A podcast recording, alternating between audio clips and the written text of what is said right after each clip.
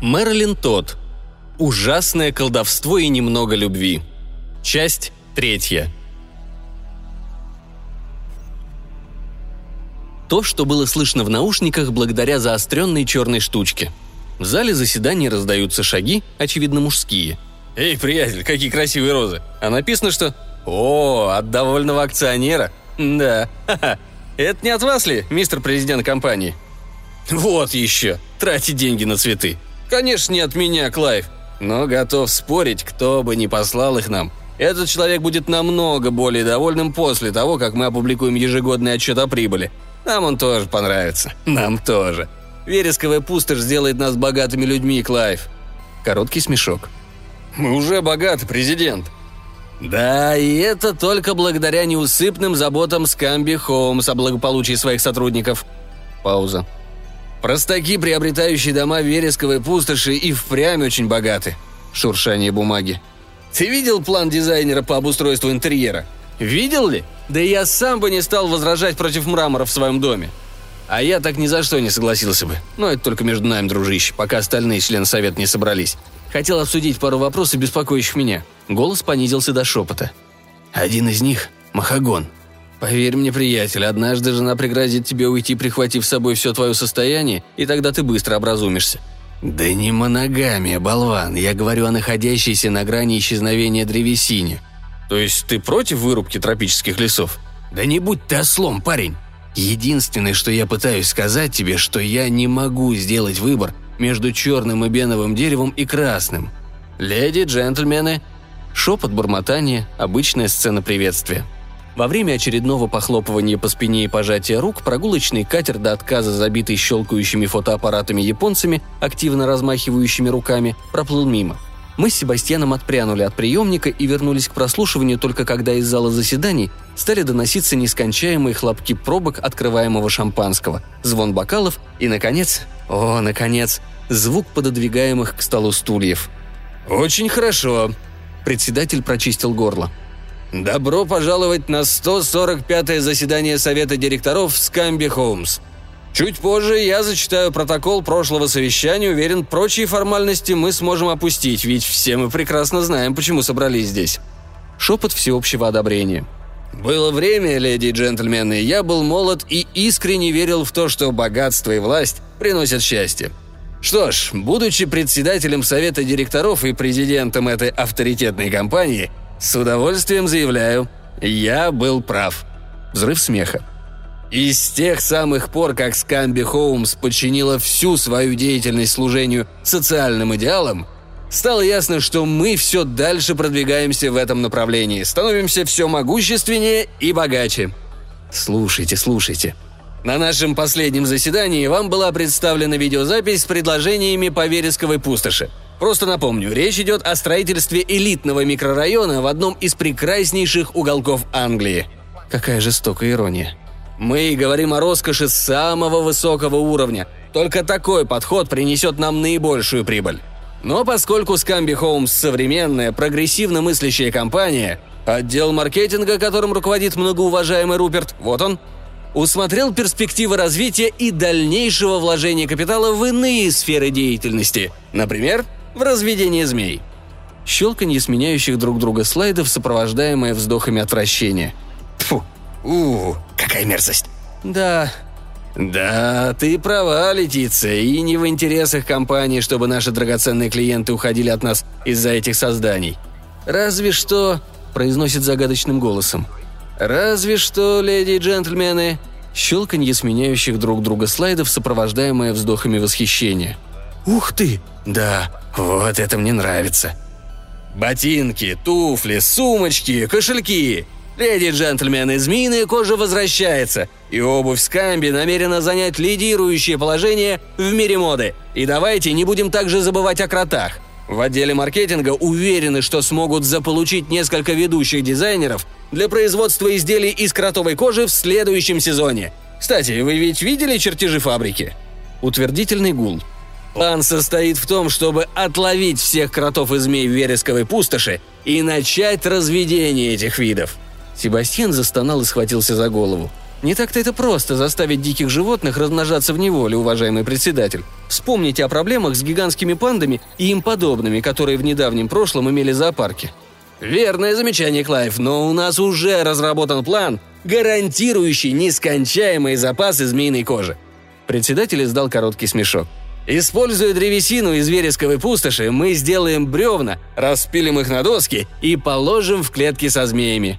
Хихикает. Всем известно, что гадюкам и ужам для размножения нужны деревянные доски. Ха-ха-ха. Очень остроумно, председатель. Думаете, это сработает? На самом деле, Летиция, я действительно так считаю. Однако, как бы то ни было, переходим к пруду с лилиями. Снова щелканье слайдов, вздохи восхищения. О, ах, мило. Да, вы правы, леди и джентльмены, но лягушки и производство обуви несовместимы. Одобрительный шепот согласия. Зато, с другой стороны, лягушки и гастрономия еще как совместимы. Снова щелканье. Ох, ммм, вкуснятина. Вот именно. Рад сообщить вам, что помимо изготовления обуви и других изделий из кожи, наша компания открывает эксклюзивный французский ресторан, строительство которого начнется в ближайшее время. Здесь будут подавать лягушачьи лапки, улиток в чесночном соусе. Я не услышал остального меню. Сидящий рядом со мной Себастьян побледнел и весь затрясся. «Канниб... каннибалы», – прошептал он. «Эти негодяи собираются есть моих друзей». Я обняла Себастьяна, желая успокоить, и его боль и страх передались мне. Для членов совета директоров Скамби Холмс уничтожение вересковой пустоши было всего лишь очередным капиталовложением, а их схема срубить денег по-быстрому – схема, которая при общем бессердечии застройщиков походила на одну большую шутку – для Себастьяна сохранение вересковой пустоши в ее нынешнем состоянии больше не было делом жизни или смерти. Вопрос стоял не о свободе или порабощении. Человеку свойственно жестокое обращение с теми, кого мы считаем братьями нашими меньшими. Отсюда и разрушение моральных устоев и падение нравов. По его мнению, это была обычная борьба добра и зла. «Пожалуйста, ты должна мне помочь. Ты единственная можешь мне помочь», когда в наушниках послышался звук отодвигаемых стульев и череда «До свидания, благодарю вас и до скорой встречи», я сидела, глядя поверх серых вод Темза на противоположный берег, и всем сердцем сожалела, что не отказалась снять Себастьяна заклятие моей прабабушки. «Пожалуйста», он не должен был узнать об этом. Он не должен был узнать о судьбе, которая ожидала обитателей вересковой пустоши. Не должен был, пока не стало бы слишком поздно. А теперь это засело у него в голове, и будь Себастьян человеком, он сделал бы все, что было в его силах, чтобы предотвратить катастрофу. Но в той вечности, к которой его приговорила моя прабабка, он будет жить, мучаясь от сознания, что смог заглянуть в будущее, но не сумел его изменить.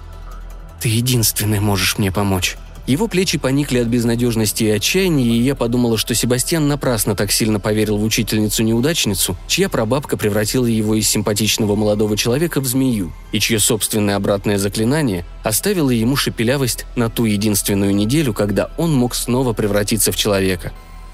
Но в том-то и дело. Вера двигает горы, а не многомиллионные корпорации. Вересковая пустошь была обречена. Спать я не могла. Стоило только погрузиться в сон, как мне начинало сниться, что я запихиваю в рот лягушачьи лапки по четыре за раз, одновременно вынимая улиток из их раковин, сваренных в чесночном соусе. Я просыпалась в холодном поту, а перед глазами продолжали вертеться, словно бетономешалка, готовящая цемент для заливки рая. Бабочки в кисло-сладком соусе да хрустящие соловьи по-пекински. Я просыпалась, переворачивалась, одни сны сменяли другие. Теперь я шла по улицам, заполненным красивыми людьми – на них были надетые туфли из змеиной кожи, пиджаки из кротовых шкурок. Но когда они проходили мимо, их одежда изрекала мне вслед «Предательница». А летучие мыши пронзительно кричали «Я ненавижу тебя! Ненавижу тебя! Раймонд никогда не спустится с потолка!» Моей вины в этом не было. Вересковая пустошь великолепна, но едва ли ее можно назвать Эдемом. Себастьян не Адам, скорее змеи-искуситель. Я не Ева. Все это сводило меня с ума, ведь относительно известного сценария в моем сне все перевернулось с ног на голову. Сейчас змей был хорошим парнем, с глазами изумрудного цвета, как зелень папоротника по весне. От него едва уловимо пахло лимоном, а улыбка была широкой, словно океан. В своих слезах я виню слишком большую дозу кофеина, полученную в три часа ночи. Вообще-то мне не свойственно громко рыдать. «Ты единственный можешь мне помочь», — сказал он. «В конце концов, именно твоя прабабка сотворила это со мной». Уверен, у нее была веская на то причина. Веская? Веская? Он завертелся на столе, словно зеленый дервиш, покрытый чешуей. «Я работал в таверне этой женщины с 16 лет таская на себе пивные бочонки, разнося кружки с пивом и выпихивая уже изрядно набравшихся посетителей с полудня до полуночи, семь дней в неделю, 52 недели в году, вплоть до того дня, когда я так опрометчиво решился попросить о прибавке. Это ты называешь веской причиной для превращения человека в змею? Из какого рода я произошла, размышляла я с тоской. Что могло побудить прабабушку и иже с ней превращать честных, трудолюбивых, законопослушных людей в змей по такой пустяковой причине – Подождите-ка минутку. Я поставила кружку с кофе на стол. Как назывался тот тяжелый том, что лежал под книгой необратимых заклинаний? Сага о Форсайтах, верно? Она книги необратимых заклинаний. Папка, подписанная как «Мелкие провинности». Неожиданно я вспомнила, что когда отпихивала папку, она открылась и несколько страничек из нее выпало на пол классной комнаты – не задумываясь, я сгребла их и засунула обратно в папку, однако несколько строчек из записей моей прабабушки запечатлелись на задворках моего сознания. Первое правило заклинателя – у нее всегда был аккуратный почерк у моей прабабушки – никогда не прибегать к колдовству без веской причины, но навсегда превратить безобиднейшего человека в змею, если только я выпрыгнула из постели и помчалась к семейному древу Харткаслов, нашему дубу, посмотреть, когда именно моя прабабушка стала ангелом-хранителем – так-так-так. Это случилось ровно через два дня после превращения Себастьяна в змею. И под книгой необратимых заклинаний она оставила сагу о форсайтах. Совпадение? Не думаю. Я приняла душ, оделась, купила два букета роз. На этот раз это были два больших букета. «Сюзанна». Изменения уже начались, шепелявость исчезла, а сам он стал выше и как будто стройнее. «Сюзанна, тебе совсем не обязательно быть здесь». В его глазах стояли слезы. Это будут последние слезы, которые когда-либо наворачивались у него», — подумала я. Его трясло, когда он крепко обнял меня на прощание. Да и в моей душе творилось что-то странное. А вокруг нас квакали лягушки, птицы пели свои песни, а бабочки порхали с цветка на цветок в поисках нектара. «У меня э, есть хорошие новости», — произнесла я с дрожью в голосе. «Вересковая пустошь спасена. Ее не будут застраивать. Никогда». «Правда?» Я думала, эта новость взбодрит его, но он лишь еще сильнее прижал меня к груди. «О, Сюзи, моя Сюзи, как же я буду скучать по тебе». «Да?» Что ж, хотя бы один из нас смог воспрянуть духом. В самом деле, в ту минуту, когда я увидел, как ты одергивала свою мини-юбку, проверяя экзаменационные работы, я влюбился в тебя, Сюзи. Этот непослушный завиток, спадающий тебе на глаза, манера встряхивать головой, я обожаю их, и хотя я благодарен за все, что ты сделала, не говорю уже «удивлен», могла бы я добавить. Только любовь будет поддерживать меня все то время, которое продлится мое су... Думаю, он собирался сказать «существование», однако времени для поцелуя оставалось совсем мало, а я хотела получить все. «Ух ты!» Казалось, у Себастьяна закружилась голова. Или, может быть, у меня? «Как ты это сделала?» «О, это очень просто. Надо только не думать об этом», — сказала я. Минуя всех секретарских драконов, я вошла в кабинет директора Скамби Хоум, сжимая в руке букет роз и представляясь довольным акционером и так далее и тому подобное. Директор был очарован молодой особой в мини-юбке и, может быть, отчасти прикосновением волшебной пыли. Мы говорили. Или точнее, я добивалась собственной цели и подкрепляла свои аргументы перекрещиванием ног, хлопанием ресниц, ну и совсем небольшой щепоткой волшебной пыли моей мамочки. Правда, она действует очень недолго – в результате я выложила перед директором все как есть. Я хочу сохранить вересковую пустошь для потомков и хочу, чтобы это было зафиксировано в письменной форме, раз уж вы изъявили желание стать самым богатым в мире человеком и получить титул рыцаря. Он кивал, я кивала, мы решительно взялись за дело. «Прекратите застройку вересковой пустоши», — сказала я ему, «и я покажу вам месторождение нефти». Очевидно, в сложившихся обстоятельствах я должна была доказать ему свои способности – на его беду в это самое время в кабинет заглянул несчастный Клайв. Впрочем, многие люди похожи на попугаев, и мне было необходимо подтвердить свое мастерство. «Продолжайте», — сказал директор Скамби Хоумс, протягивая Клайву, сидящему на жердочке арахис. Так я и сделала. Превратила его секретаршу в рыжего кота, Руперта из отдела маркетинга в бабочку-многоцветницу, а принесшего чай помощника секретаря в полосатую кошку. «Я имею в виду, продолжайте рассказывать о нефти», — заметил директор. А на это не обращайте внимания. Всегда питал слабость кошкам. У нас дома их никогда не было, у жены астма. Мне было безразлично здоровье его жены, и я сомневалась, питал ли этот человек хоть к чему-нибудь в своей жизни слабость. Но после того, как я показала, на что способна, и мы пришли к выводу, что когда-нибудь все серии Далласа будут отсняты, мы продолжили. «Вересковая пустошь должна остаться нетронутой», — заявила я. «Согласен». Когда в список почтенных граждан были внесены поправки, он, не задумываясь, подписал требуемую бумагу. «А что насчет нефти?» Я вручила ему карту с точными и подробными указаниями, оставила розы на его столе, чтобы они напоминали ему мой запах, и затем второй букет возложила на могилу своей бабушки. «Нет-нет, я имею в виду то, как ты меня поцеловала», — сказал Себастьян. «Это было словно... словно... словно я тоже люблю тебя. Боже, ну конечно же люблю». Его глаза уже превратились в щелочки, а кожа покрылась чешуей. «Я всегда буду любить тебя, Себастьян», Вообще-то от мысли о поцелуе с обладателем ядовитых зубов у меня начало покалывать в кончиках пальцев ног. «Так где ты, говорил, собираешься провести зиму?» Тем, что осталось от его руки, он махнул в сторону каменной стены мастерской. «О, мой сладкий, мы сможем свиться с тобой в клубок на это время, только я и ты», — хихикнула я. «Видели бы вы его лицо, когда кончик моего языка раздвоился?» «Ты тоже превращаешься?» «Давай, догони меня», – прошипела я, скользнув мимо него в траву. А дело, собственно, вот в чем. Мы, перевоплощающиеся, никогда не умираем. Когда наша человеческая жизнь заканчивается, все мы становимся ангелами-хранителями. У моей же прабабушки была книга предсказаний, и она, должно быть, знала час, когда ее жизнь подойдет к концу. Я работал в таверне этой женщины с 16 лет, таская на себе пивные бочонки, разнося кружки с пивом и выпихивая уже изрядно набравшихся посетителей с полудня до полуночи, 7 дней в неделю – 52 недели в году вплоть до того дня, когда я так опрометчиво решился попросить о прибавке.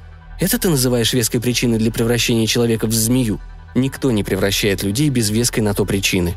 Прабабушка узнала Себастьяна, когда ему было 16, и за все 12 лет он не взял ни одного выходного. А раз он был столь предан старой женщине, вполне вероятно, что она тоже была привязана к нему, и потому за два дня до того, как ее жизнь закончилась, преподнесла ему самый дорогой подарок из всех возможных вечную юность. Хорошие вещи случаются только с теми, кто их ждет, Сюзанна. В его случае ждать пришлось 50 лет, но ожидание того стоило.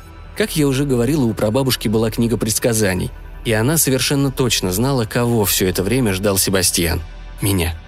Вы и в самом деле думаете, что я пропустила какое-нибудь слово из заклинания? Я? Хардкасл?